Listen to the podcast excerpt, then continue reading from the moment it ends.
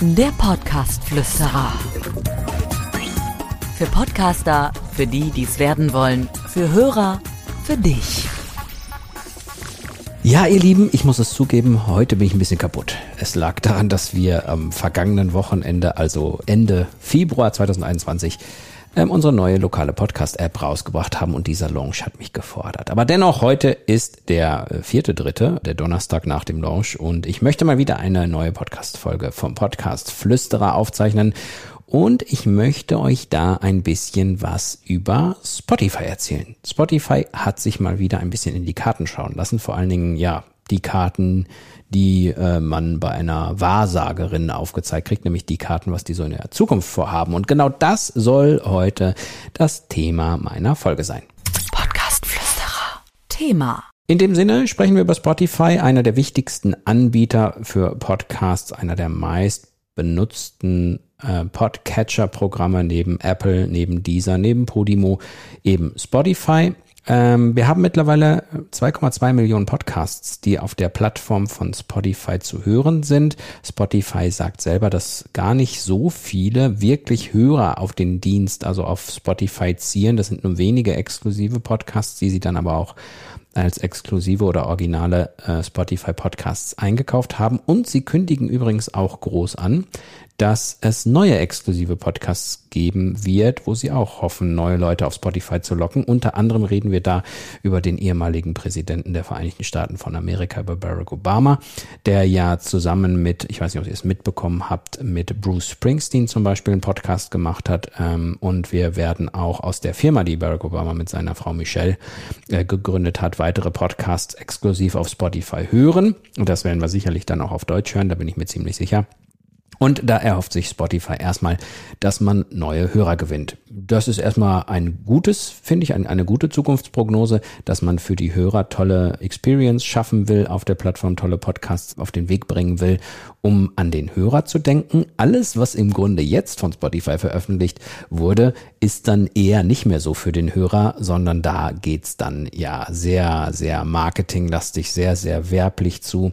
Es geht darum, dass man ähm, Podcast-Werbung besser ähm, einplanen möchte. Es gibt dann halt eben mittlerweile Hosting-Anbieter, die es dann ermöglichen, ähm, werbeunterstützt bei den Podcasts etwas einzubinden, sodass auch äh, Unternehmen, die werben möchten, relativ einfach über Spotify Ad und Co., äh, über das Net, Spotify Ad Network heißt es ja richtig, praktisch Podcasts mit Werbung zu verbinden. Äh, da geht es natürlich erstmal um die Exklusiven, aber es ist natürlich auch angedacht, dass man als Vermittler auftritt sogar, also dass wenn jemand einen Podcast hat, der richtig, richtig gut ist, dass man ähm, als Agentur sozusagen einen, einen Werbepartner vermittelt und dann eine Gebühr dafür nimmt, darüber sprechen die.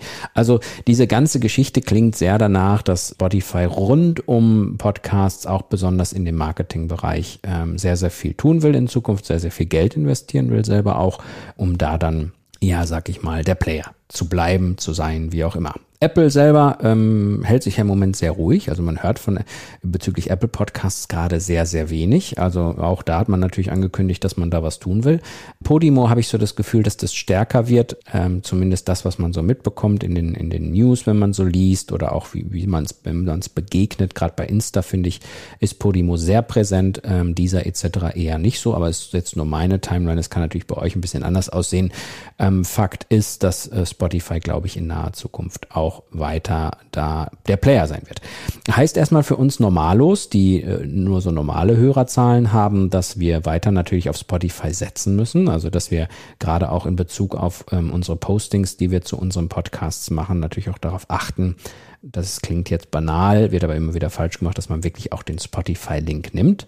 Ähm, vielleicht ihn auch als erstes äh, einsetzt bei allen Postings, damit eben die Nutzer als erstes mal bei Spotify abonnieren, den eigenen Podcast, ähm, gleichzeitig auch immer schauen wegen des Players, des implementierten Players auf der Homepage. Auch den kann man sich von Spotify schnappen.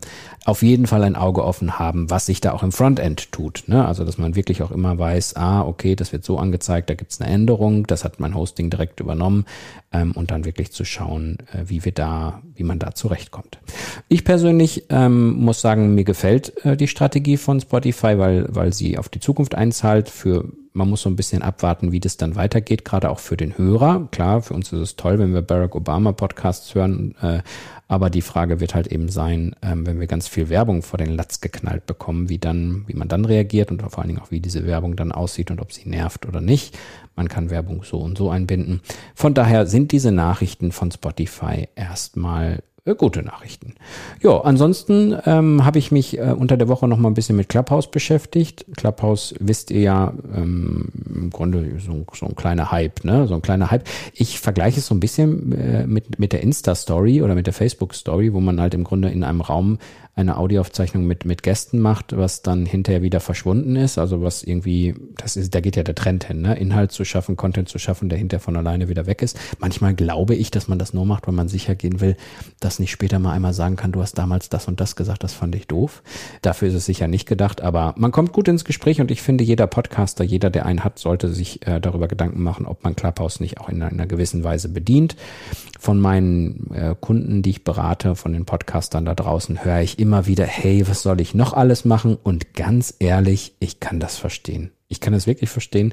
Man sollte wirklich genau überlegen, inwiefern man Zeit investiert ähm, da rein, dass man auch wirklich daraus einen Effekt erzielen kann, ähm, der einem auch was bringt. Ich persönlich äh, bin im Moment noch auf dem, auf dem, ja, für mich, für mich suchenden Wege. Ähm, ich mache das noch nicht so viel und möchte es eigentlich auch gar nicht so gerne machen weil ich mit der, mit der Einkanallösung ganz zufrieden bin, den Podcast als Content anzubieten ähm, und auch kostenlos anzubieten und auch nicht irgendwelche Gespräche machen, die hinterweg sind. Ich stehe auf Content, der on demand auf Abruf für immer bleibt und deswegen würde ich es ganz toll finden, wenn ihr das ähnlich seht. Aber ihr könnt auch Clubhouse machen. Also keine Frage. Ja, ansonsten würde ich sagen, weiter fleißig sein, weiter fleißig produzieren, ne? regelmäßig ist das Zauberwort. Das ist die große Krux an der Geschichte beim Podcast. Auch die äh, Spotify und Co. gucken natürlich darauf. Ähm, ich habe ja immer so das Gefühl, wenn die mal auf der Suche sind nach Podcasts, die, die sie vielleicht mal pushen wollen und die, die irgendwie mal ein bisschen ähm, besonders sind, dass da natürlich später mal wirklich drauf ankommt, dass man regelmäßig was geliefert hat, dass man regelmäßig Folgen hat und auch, ja, einfach liefert ähm, dass eine Zuverlässigkeit beim Hörer da ist. Ich glaube, das ist schon, schon eine gute Sache. Und da wünsche ich euch weiterhin viel Spaß, viel Erfolg und viel ja, Motivation, neue Folgen einzusprechen. Das war's schon. Der Podcast-Flüsterer Dirk Hildebrand war das. Bisschen müde vom Wochenende wegen unserer lokalen Podcast-App. Könnt ihr mal, auch selbst wenn ihr nicht aus der Region kommt, für die das gemacht ist, könnt ihr euch diese App, wenn ihr wollt, mal runterladen. Die heißt Lopodio. Schaut sie euch mal an, sind ein paar coole Podcasts drin, auch wenn ihr jetzt nicht aus der Region kommt. Und gibt's in sämtlichen App Stores. Lopodio. Das war euer Podcast-Flüsterer. Macht's gut. Bis zum nächsten Mal. Ciao, ciao. Der Podcast-Flüsterer. Für Podcaster, für die, die es werden wollen, für Hörer, für dich. Abonniere den Podcast Flüsterer auf iTunes, im Auto, zu Hause oder in der Bahn. Alle wichtigen Entwicklungen der Podcast-Szene verständlich und hörbar.